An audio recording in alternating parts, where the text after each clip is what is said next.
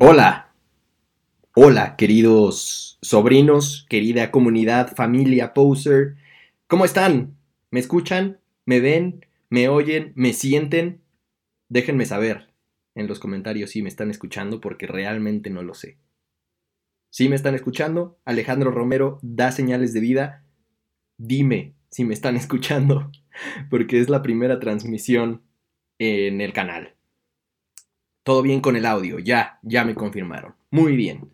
Muchas gracias a todos los que están conectados al canal de YouTube de Distorsión.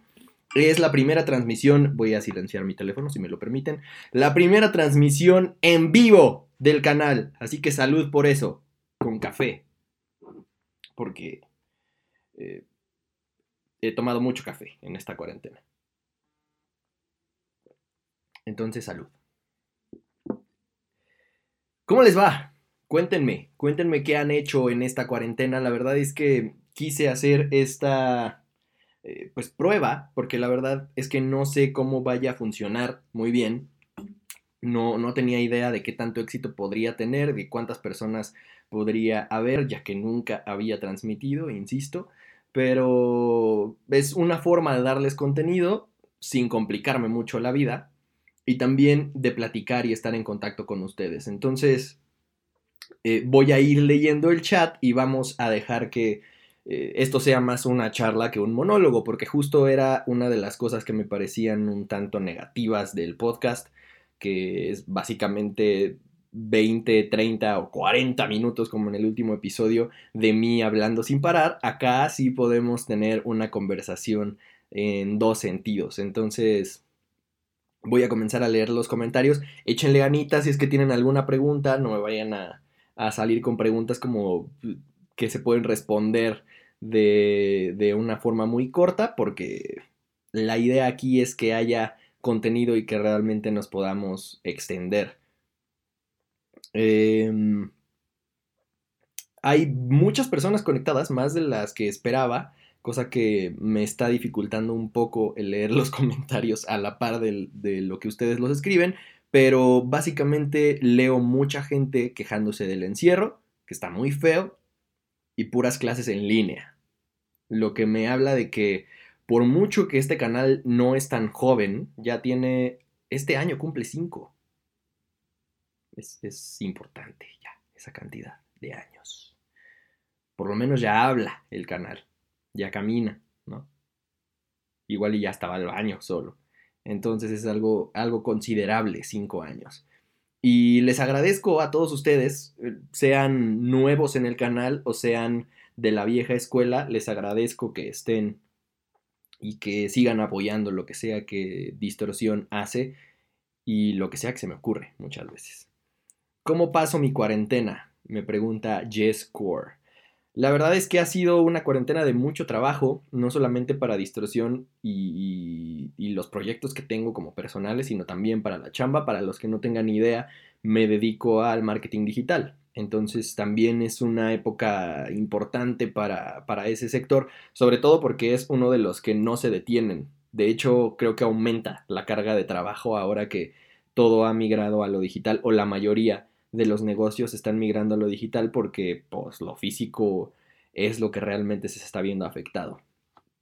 Me pregunta Renan Eloy Márquez, ¿has escuchado a Stay in the Canvas? Ya los han recomendado mucho, no estoy seguro de que hayan sido recomendación de la semana, pero sí los he escuchado y me parecen una buena banda, de esas bandas que quizás siguen en demasía para mi opinión el, camino que una escena de post-hardcore o metalcore siguió en su momento y que ahora más bien como que se basan en esa nostalgia, ¿no? De que, de que muchas bandas ya no están tocando así, como para explotar ese sentimiento de angustia, de que extrañan ese sonido y entonces vienen muchas bandas de una nueva camada u oleada con ese sonido, cosa que es bastante respetable, pero creo que lo más importante de esos géneros pues ya se escribió, ya se publicó y pocas bandas realmente lograrán destacar en géneros similares en la actualidad. Una de ellas me parece, eh, por ejemplo,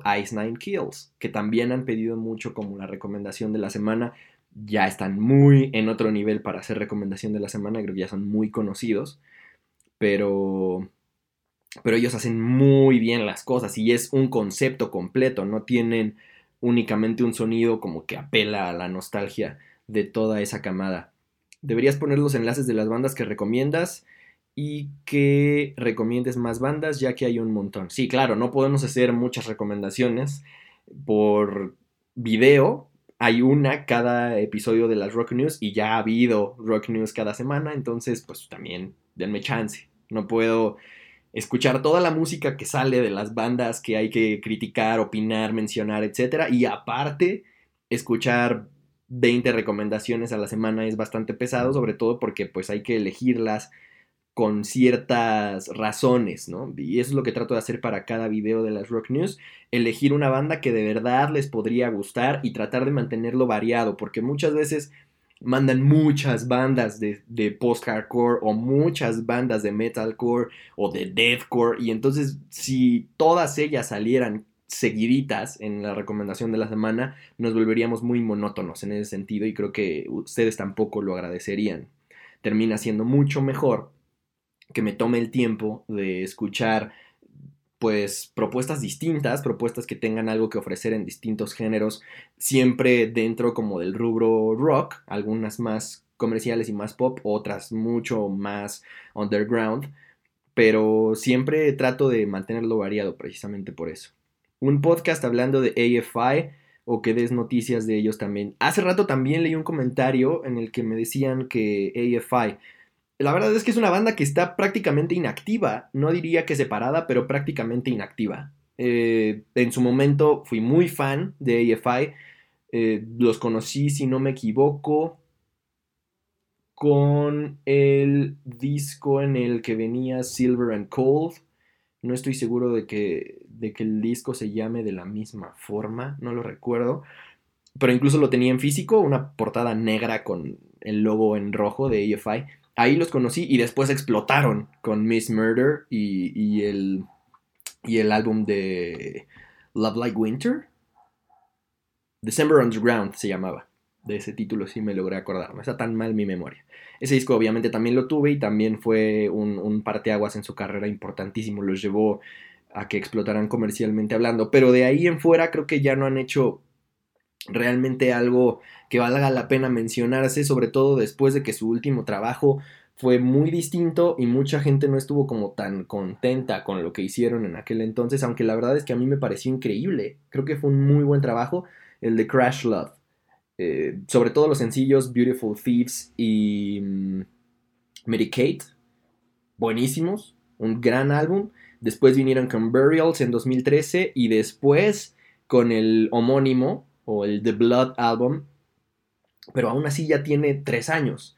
Entonces, ahorita, pues, están prácticamente inactivos. Dejen que den de qué hablar y con gusto hablaremos de ellos, porque sí, es una banda que me gusta mucho. ¿Hay alguna banda mexicana que te guste? Ya perdí la pregunta, pero básicamente era esa, creo. Sí, hay muchas bandas mexicanas que me gustan. Eh, depende del género. La verdad es que más que mexicanas, diría que bandas que me gustan en español sin duda son las menos. No nada que ver con el, con el idioma, ni mucho menos, sino más bien con lo atrevidos que suelen ser los proyectos para explorar y para de verdad ser un parteaguas en, en la industria de la música, proponer algo eh, conceptualmente hablando, líricamente hablando, ser en general atrevidos con, con su propuesta musical. Y creo que eso tristemente nos llevan de calle las bandas de, de países anglosajones y europeos también, no necesariamente anglosajones, pero sí creo que las propuestas y la innovación, tristemente en ese sentido, no está saliendo de Latinoamérica. Contrario a lo que pasa con la música comercial, porque ahí sí el reggaetón está partiendo madres y está liderando todos los charts y podrá gustarles o no, pero ahí sí hubo una propuesta, hubo una escena, la escena se juntó, se apoyó y eso es algo que hace años, décadas no se ve en el rock.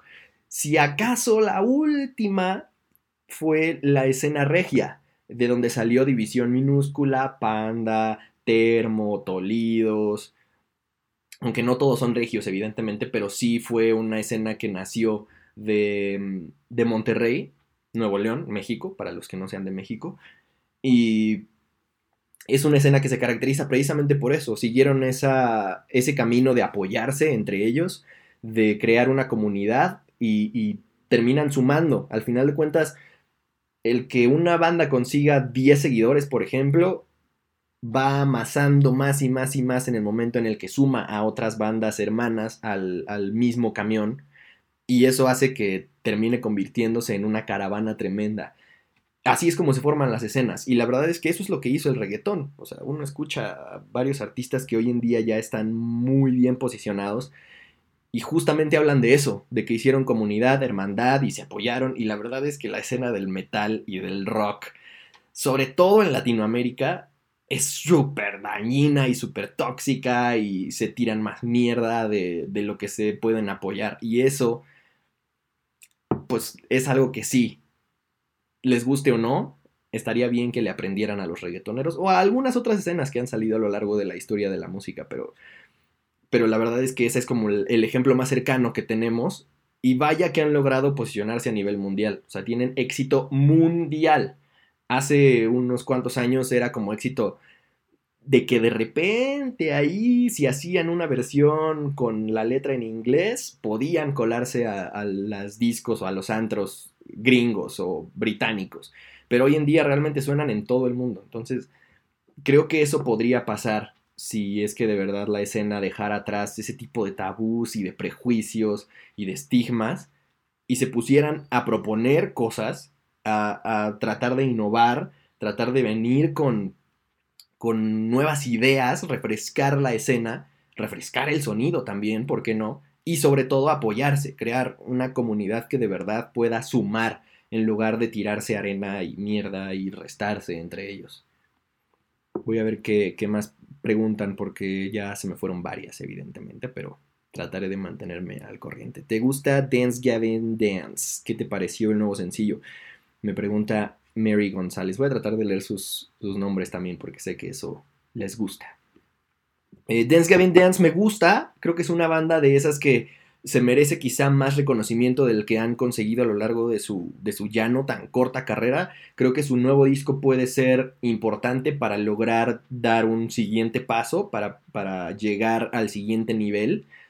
Y por eso estoy muy ansioso, sobre todo porque no sabía que había tantos fans de Dance Gavin Dance en distorsión y en los videos anteriores, en los podcasts anteriores, en general en el contenido que ha habido, como que todos los comentarios, más bien en los comentarios siempre ha habido presencia de gente que pide que hable de la banda y ya he tratado de mantener calmados los ánimos al respecto, diciéndoles que voy a hablar de su disco una vez que salga en su totalidad.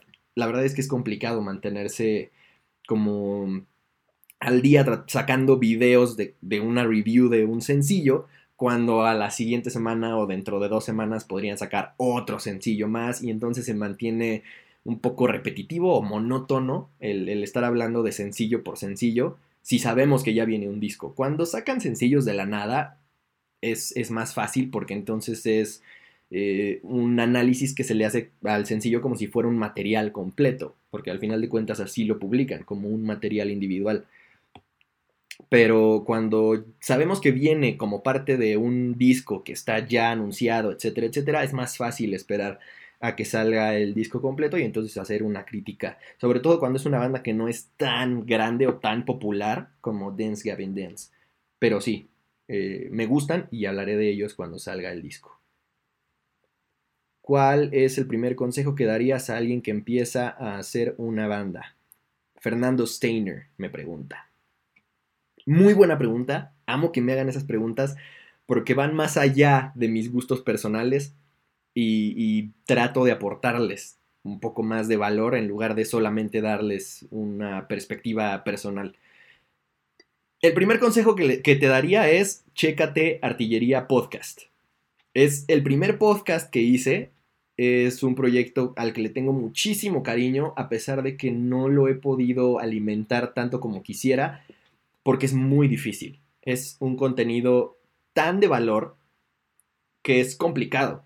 De entrada, porque para los que no tengan idea de, de, qué va el proyecto, busquen Artillería Podcast en Spotify o Apple Music o Apple Podcast, perdón, o donde sea que consuman podcasts. También están en YouTube las entrevistas. Eh, va de conocer el camino que artistas que hoy viven de su arte, solo artistas, ojo, recorrieron para conseguirlo.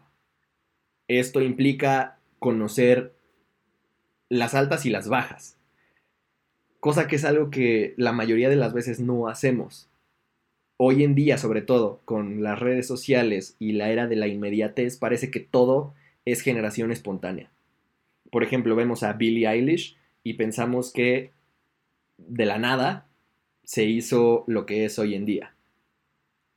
O escuchamos historias como las de los Arctic Monkeys hace unas décadas o años y, nos cuentan una versión como súper resumida del producto terminado. Y nos dicen, se hicieron famosos porque postearon su música en MySpace. Y sí, puede sonar a que a veces hay casos que, que lo hacen ver muy sencillo, pero eso es el 1% de los casos. Y aún así, no es tan sencillo como esos casos lo hacen parecer. Entonces, imaginen, por ejemplo, conocer la historia completa de cómo vivieron los comienzos de su carrera, cuando empezaban a producir, a escribir sus primeras canciones, artistas de esa talla. Entonces es un proyecto que evidentemente está en pañales, es muy nuevo, apenas lleva tres entrevistas, pero hay más episodios en los que como en Distorsión el podcast me pongo yo un poco introspectivo y les doy un monólogo respecto a ciertas opiniones, aunque en ese podcast es, insisto, muy complicado generar contenido tan constante como en Distorsión porque no es una opinión lo que yo trato de darles, sino es valor, aportarles valor a artistas que están en busca de vivir de su arte. Y eso es una responsabilidad todavía más grande, ¿no? Como quiera, dar un review es dar una opinión, una, una reseña sobre mi perspectiva personal de nueva música, de una noticia que dio de qué hablar, etcétera, etcétera. Y eso no implica más que una investigación menor o pues tener bien claras ciertas ideas y conceptos de lo que implica que la música sea buena o de lo que implica que la música tenga éxito, etcétera, etcétera pero artillería es mucho más complejo, es prácticamente tratar de aportar valor a artistas que aunque no vivan de su arte aún, ya son artistas, porque están poniendo ahí afuera su arte, están comenzando a recorrer el camino del artista y es muy complicado. Entonces ahí he entrevistado a César Chanona y Alonso Cortés, ellos dos son integrantes o ex integrantes de La Forquetina, la banda con la que Natalia Lafourcade se dio a conocer.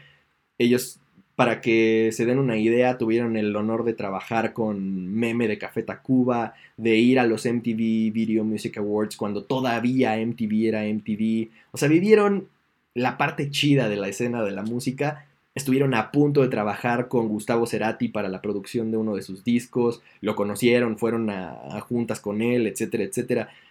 Entonces vivieron un, camino súper interesante y su, recorrido ha sido súper complicado a pesar de todo. Entonces es una perspectiva bien distinta a la que te quedas con contenido de similar, ¿no? He entrevistado a Odín Dupeirón, que es un actor, es escritor y dramaturgo. Entre muchas otras cosas, es una de las personas a las que más admiro de, la industria artística, no solo nacional, sino en general. Me parece que tiene ideas súper interesantes, es muy inteligente y es súper incisivo a la hora de hablar de por qué vale la pena seguir tus sueños y por qué a veces también vale la pena preguntarte si de verdad lo vale o hasta dónde lo vale. Entonces, para que se vayan dando una idea con esto, pues es contenido mucho más profundo, más analítico, más denso de digerir incluso complicado a veces, ¿no? Porque uno de, los, eh, de, las frases de ese podcast de artillería es que se pone a prueba tu arte. Porque para nosotros nuestro arte prácticamente siempre va a ser bueno. Es difícil que lo juzguemos con objetividad. Y es difícil que gente cercana a nosotros nos dé una opinión objetiva o certera de nuestro arte. Entonces, Les recomiendo que lo chequen si es que ustedes están en una banda, tienen un proyecto o están en busca de vivir de su arte, Artillería Podcast. Y la última entrevista fue con Golgo, que es un artista visual, que fue el que hizo el diseño de tanto la estética facial como del vestuario del Papa Emeritus IV. Pope Copia. Así que les va a interesar más esa entrevista, aunque no, aunque no sean un artista en busca de vivir de, su pasión. Creo que esa entrevista en especial es como la que más le interesaría a todo el público de Distorsión. Entonces chequen Artillería Podcast.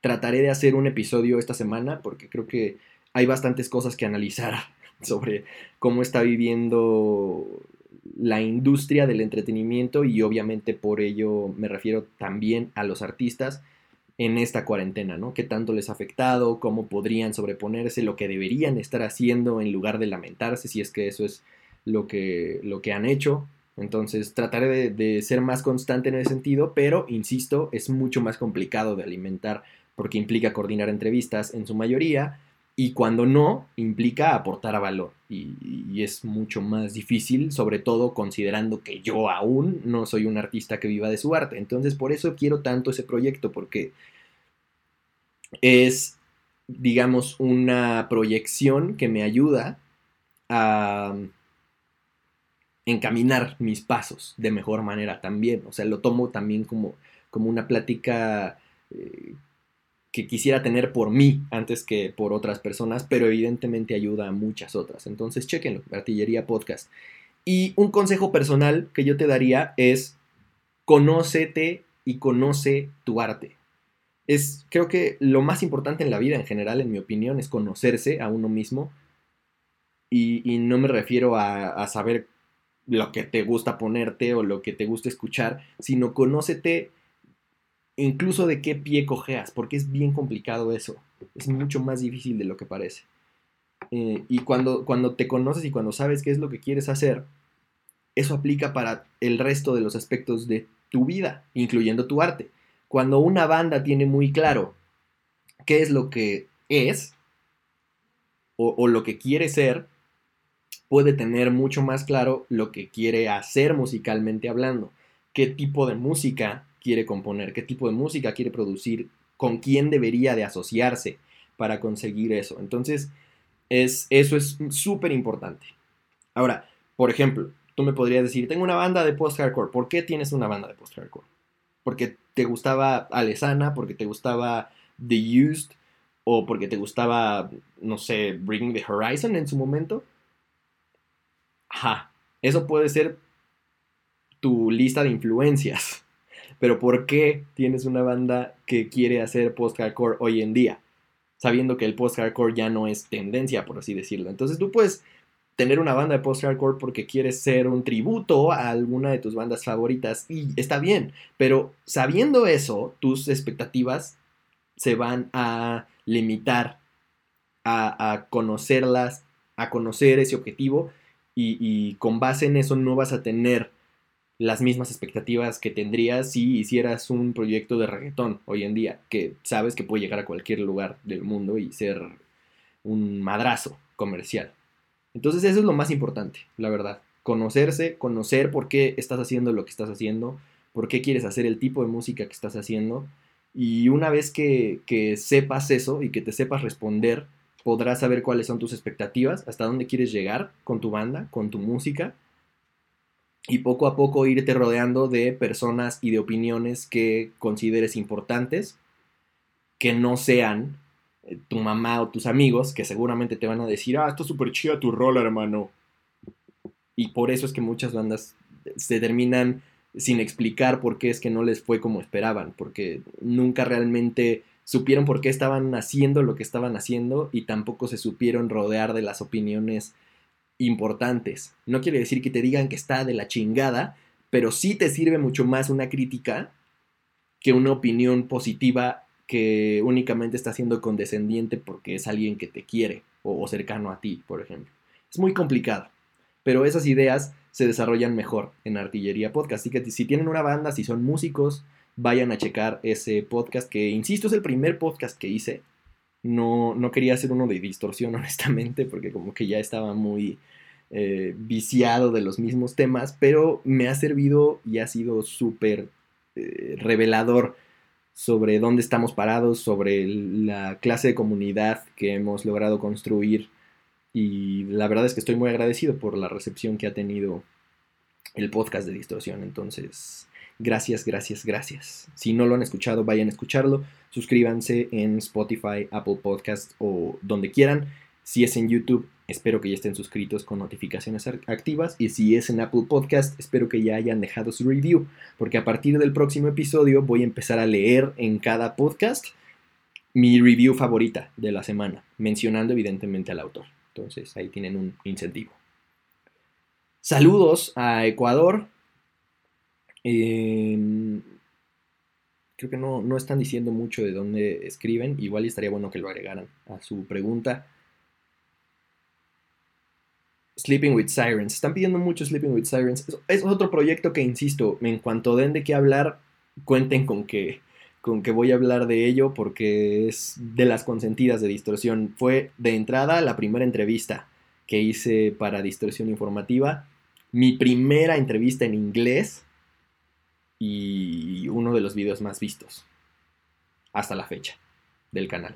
Entonces, evidentemente quiero mucho a los sirenitos, aunque me hayan perdido un poco con su música en los últimos discos. Por cierto, saludos a Facundo Fernández, que fue quien ha estado insistiendo con Sleeping with Sirens. Mm. ¿Qué más? ¿Qué más? ¿Crees que Bring Me the Horizon saque nuevo material? Pregunta Emilio JC. Mm, miren, luego se quejan de que hablo de Bring Me the Horizon, pero ahí está el por qué hablo muy seguido de Bring Me the Horizon, porque ellos sí dan mucho de qué hablar y porque además hay mucha comunidad, mucha parte de la comunidad que eh, busca noticias y contenido de Bring Me the Horizon, además de que personalmente son una de mis bandas favoritas. Em, creo que sí, más bien no creo, estoy seguro de que van a sacar nuevo material. No sé si han estado al, al tanto, pero al ser suscriptores de Distorsión, espero que vean cada uno de los videos incluyendo la última o penúltima edición de las Rock News, donde hablé de la serie de mini documentales que están publicando en su canal de YouTube para, valga la redundancia, documentar el proceso de creación de al menos un nuevo track, que seguramente veremos o escucharemos ya terminado una vez que publiquen el último video de esta serie mini documental, o al menos eso en el mejor de los casos. Ojalá que no nos hagan esperar mucho porque pinta muy, muy interesante. ¿Y qué más? ¿Qué más pasa con, con ustedes? Linkin Park, también han pedido mucho Linkin Park. La verdad es que es interesante el caso de Linkin Park porque sí he hablado de ellos. De hecho, en el penúltimo episodio de las Rock News también lo hice.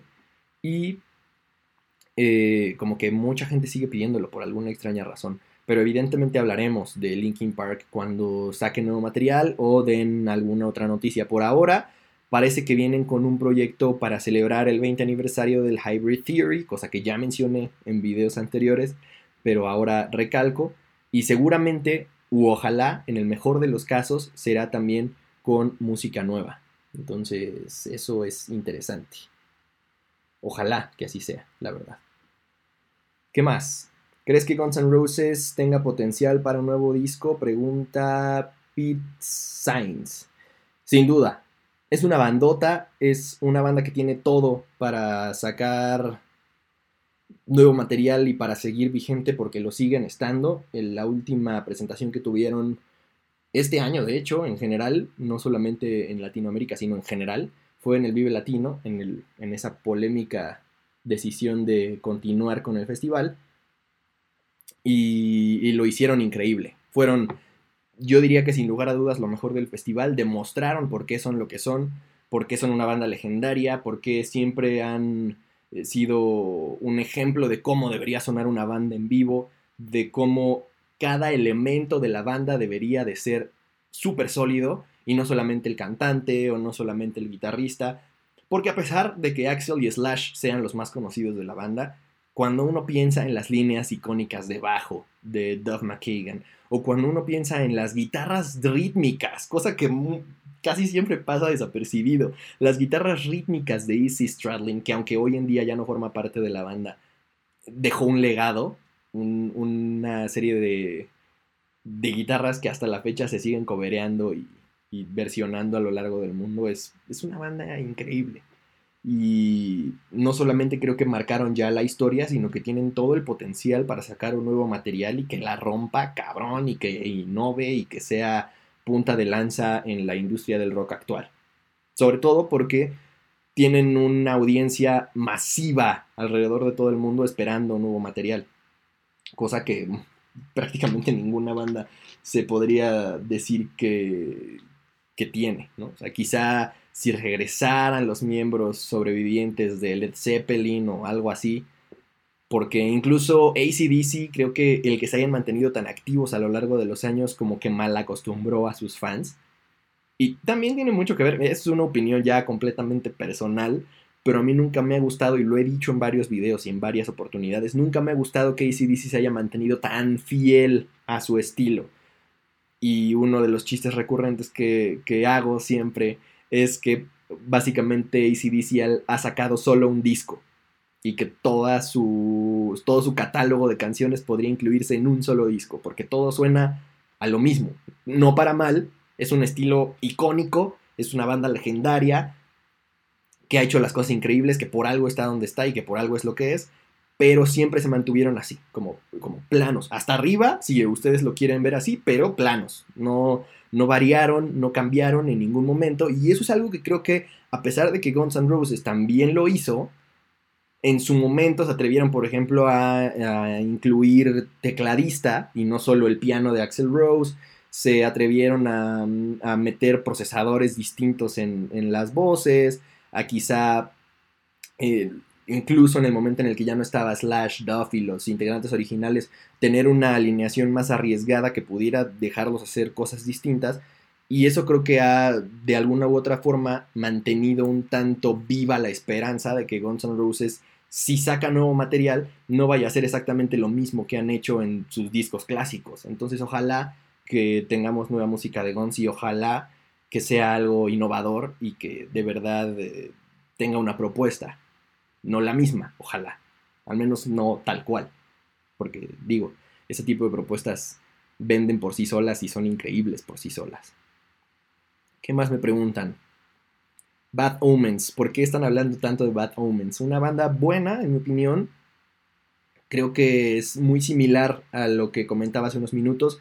Una banda que quizá no propone mucho, que digamos, sino se queda mucho retomando influencias que otras bandas posicionaron ya eh, en el pasado y pues les falta dar ese siguiente paso. La verdad es que mientras se mantengan ahí, mientras no se logren diferenciar de toda esa camada, van a seguir pareciendo más una banda de covers o una banda tributo que una propuesta que merezca ser headliner. Eso es algo interesante que, en mi opinión, sucedió de forma involuntaria con Of Mice and Men, con la salida de Austin Carlyle. Cuando Aaron Paul se quedó en, las vocales en solitario, de entrada él tuvo que crecer como vocalista, tuvo que mejorar muchísimo sus streams y su voz limpia, porque también la mejoró muchísimo. Y la banda mutó en algo muy distinto, comenzaron a hacer música distinta y eso, sin duda alguna, los llevó a escalar peldaños en los carteles de los festivales más importantes del mundo. Eso es algo que le hace falta a bandas como Bad Omens. En el momento en el que, ojalá que no sea por una situación similar a la de Of Mice and Men, evidentemente, pero en el momento en el que o se vean obligados o ellos se obliguen a cambiar, a salir de esa zona de confort, empezarán a experimentar con nuevas formas de dejar su sello plasmado y que no sea un sello parecido al de otras bandas. Eh, saludos a Mazatlán, Pete Sainz. Steven Dom, eres alguien que es abierto a géneros musicales y qué opinas de la toxicidad en la comunidad metalera. Saludos desde Torreón, Coahuila. soy alguien muy abierto a todo tipo de géneros musicales. Desde chiquititito me enseñaron a escuchar de todo. Y cuando digo de todo, es de verdad de todo, no como la mayoría de la gente cuando dice escucho de todo y después ahí, ah, pinche reggaetón, al chile que se van a la... No, escucho de todo, de todo.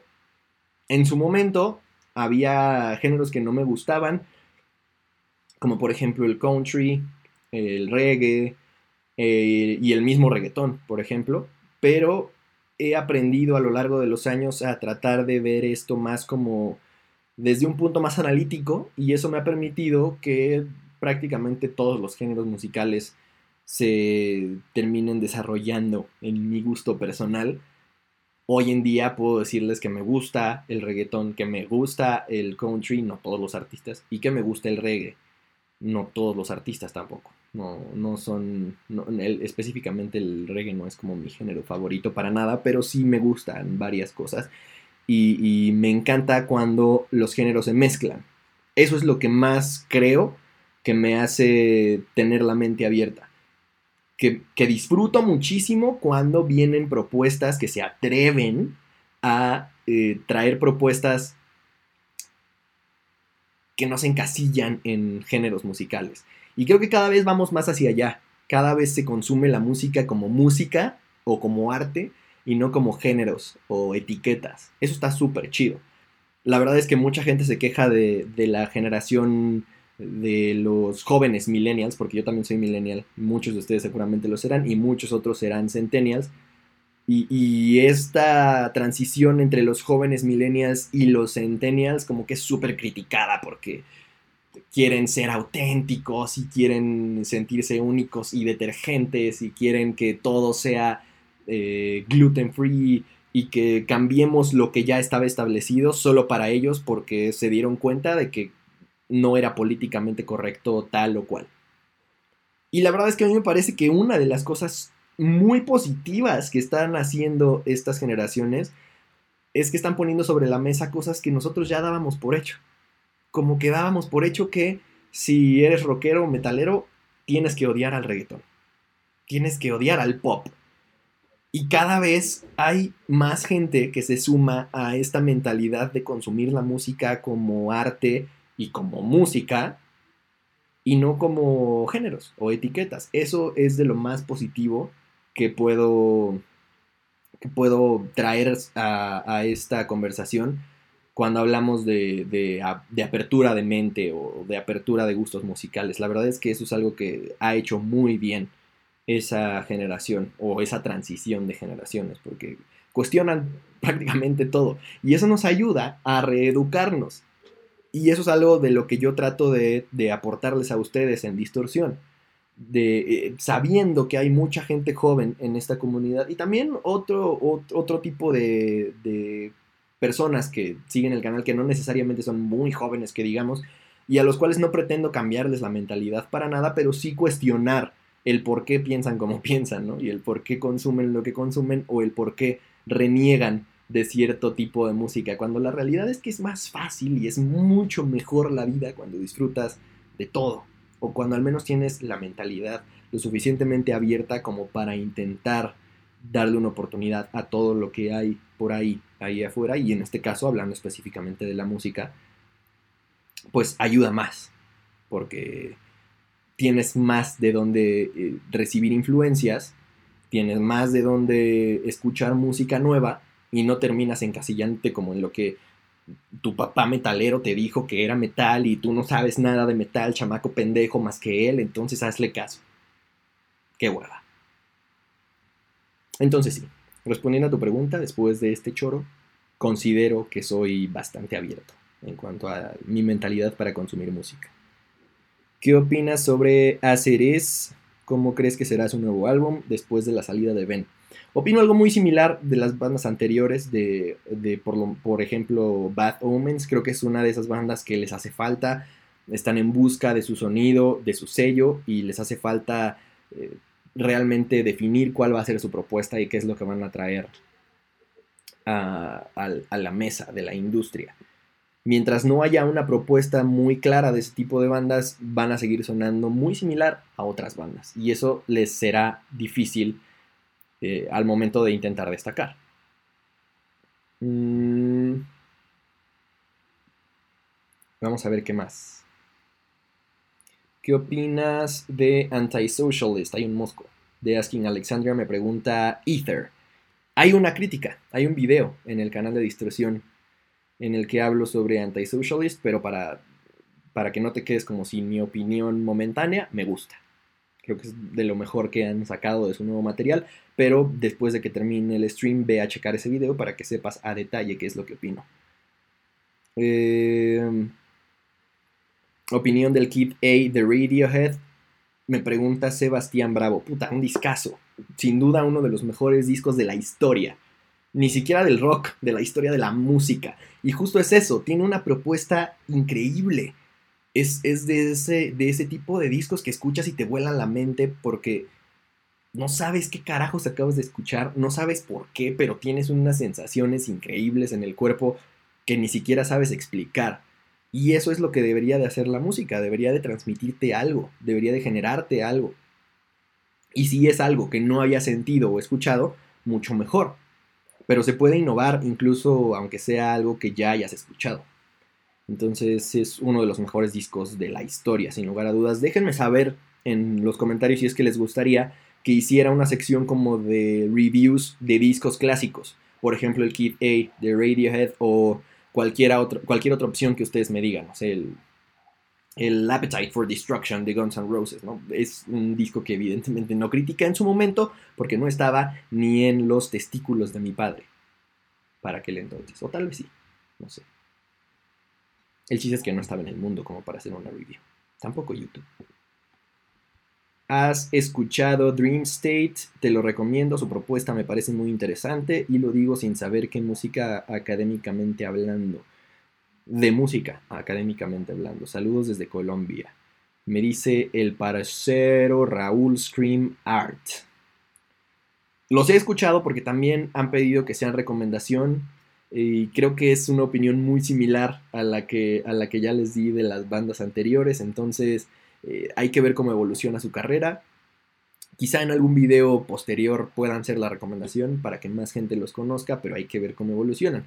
Por ejemplo, acabo de leer que me dicen que qué onda con I Prevail. I Prevail es una banda que ha sabido destacarse, porque comenzó básicamente de la misma escena de estas bandas que mencionamos, con el mismo sonido que estas bandas que mencionamos, y ha sabido poco a poco desarrollar su sello único y poco a poco ha ido desprendiéndose de esas comparaciones, cosa que les ha ayudado muchísimo a tal grado que su último disco estuvo nominado como mejor álbum rock en los Grammys.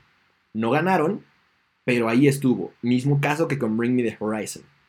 Se diferenciaron e hicieron su, propuesta eh, a tal grado o, de, o con tal atrevimiento que han sabido o han, o han ganado el reconocimiento de la crítica y de los fans, sabiendo que o lo amas o lo odias, quizá pierdes a algunos fans, pero los que se quedan contigo van a ser fans súper dedicados que van a buscar tu sonido en el futuro, porque ya es un sonido que definiste, no es el sonido que se parece a, o, o porque me gustaba tal, o porque quiero estar influenciado por tal y quiero sonar igual.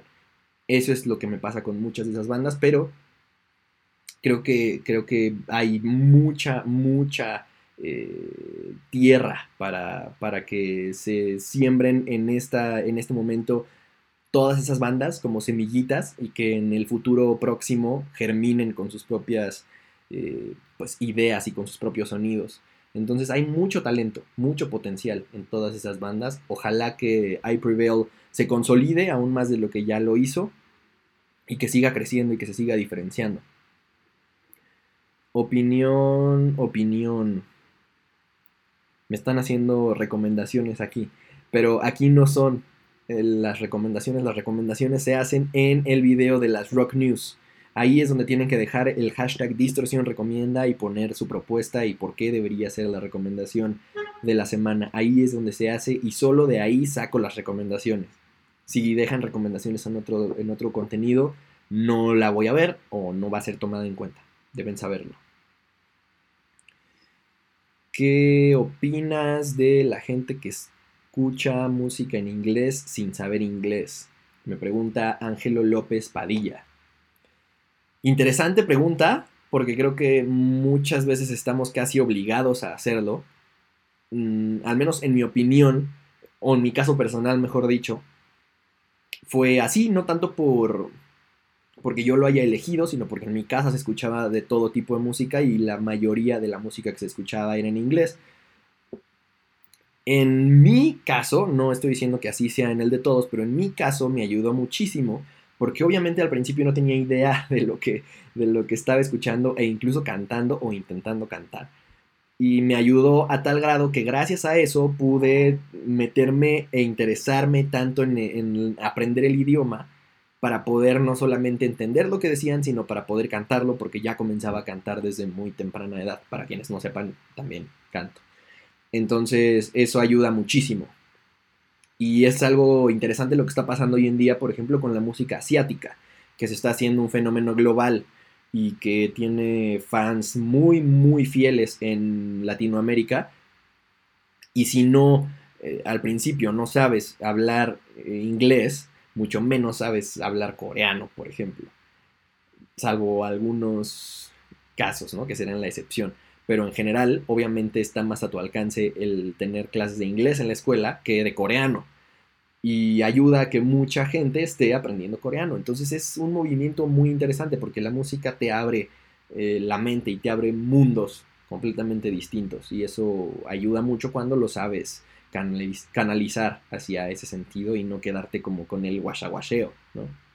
Entonces les invito a que aprendan inglés para que no solamente entiendan lo que están diciendo o no tengan que buscar videos de Sleeping with Sirens en español o Sleeping with Sirens subtitulado es mejor que, ustedes lo puedan ir practicando y entendiendo para que al final de cuentas lo apliquen en su vida, no solamente les ayuda para la forma de consumir la música. ¿Conoces a Rise Against? ¿Te gusta? ¿Qué opinas de ellos? Saludos desde Colombia. Dice Danny Way. Me encanta, me encanta Rise Against, me hace que es una bandota tienen una propuesta súper interesante y siempre he sido como muy adepto desde la prepa al menos al punk rock. Me gusta aún más Anti-Flag, por ejemplo, hablando de, de ese tipo de bandas, pero Rise Against me parece increíble, la voz de su cantante es súper potente e inconfundible, el sonido que tienen creo que es todavía más rock que el de muchas bandas que están en esa categoría como de punk rock y se han mantenido muy vigentes. Me gustaría que también fueran un poco más atrevidos con su sonido. Por ejemplo, Anti-Flag lo fue con su último disco, con su penúltimo disco, y su último disco creo que ya como que se estancó un poco, no me encantó, pero su penúltimo disco eh, fue mucho más arriesgado dentro del punk rock. Entonces, ojalá que Rise Against logre mantenerse vigente de esa forma. Y... ¿Qué más? Yo creo, muchos me están diciendo cuéntanos de tu vida, pues no hay mucho que contar actualmente en mi vida porque estoy en encierro, igual que espero la mayoría de ustedes. Entonces trabajando en línea, muchas videollamadas, haciendo contenido para distorsión y para todo lo que se pueda. Y, y, eso, escuchando mucha música porque ha habido mucha música. Espero que les haya gustado este stream. Yo creo que aquí lo vamos a dejar porque ya llevamos casi 50 minutos. Es una buena duración para que esté este audio como parte del podcast en Spotify y Apple Podcasts. Así que si están escuchando esto una vez que ya está en esas plataformas, pues les recomiendo que se suscriban con notificaciones activas al canal de Distorsión Informativa en YouTube para que en la próxima transmisión en vivo, porque va a haber más, espero que esta semana y si no la que viene, eh, les llegue la notificación y entonces puedan ser parte de esta conversación muy, muy chida que tuvimos hoy. La disfruté muchísimo, siempre disfruto platicar con ustedes, saber qué es lo que traen en la mente, qué es lo que les gustaría saber, cuáles son sus preguntas, de lo que les gustaría que hable, etcétera, etcétera. Entonces sigan a Distorsión en todos lados, en, redes sociales y en YouTube. Suscríbanse con notificaciones activas. Déjenme saber si les gustó este experimento, si les gustaría que hiciera más streams. Y vayan a escuchar Distorsión el podcast también. y Artillería Podcast también.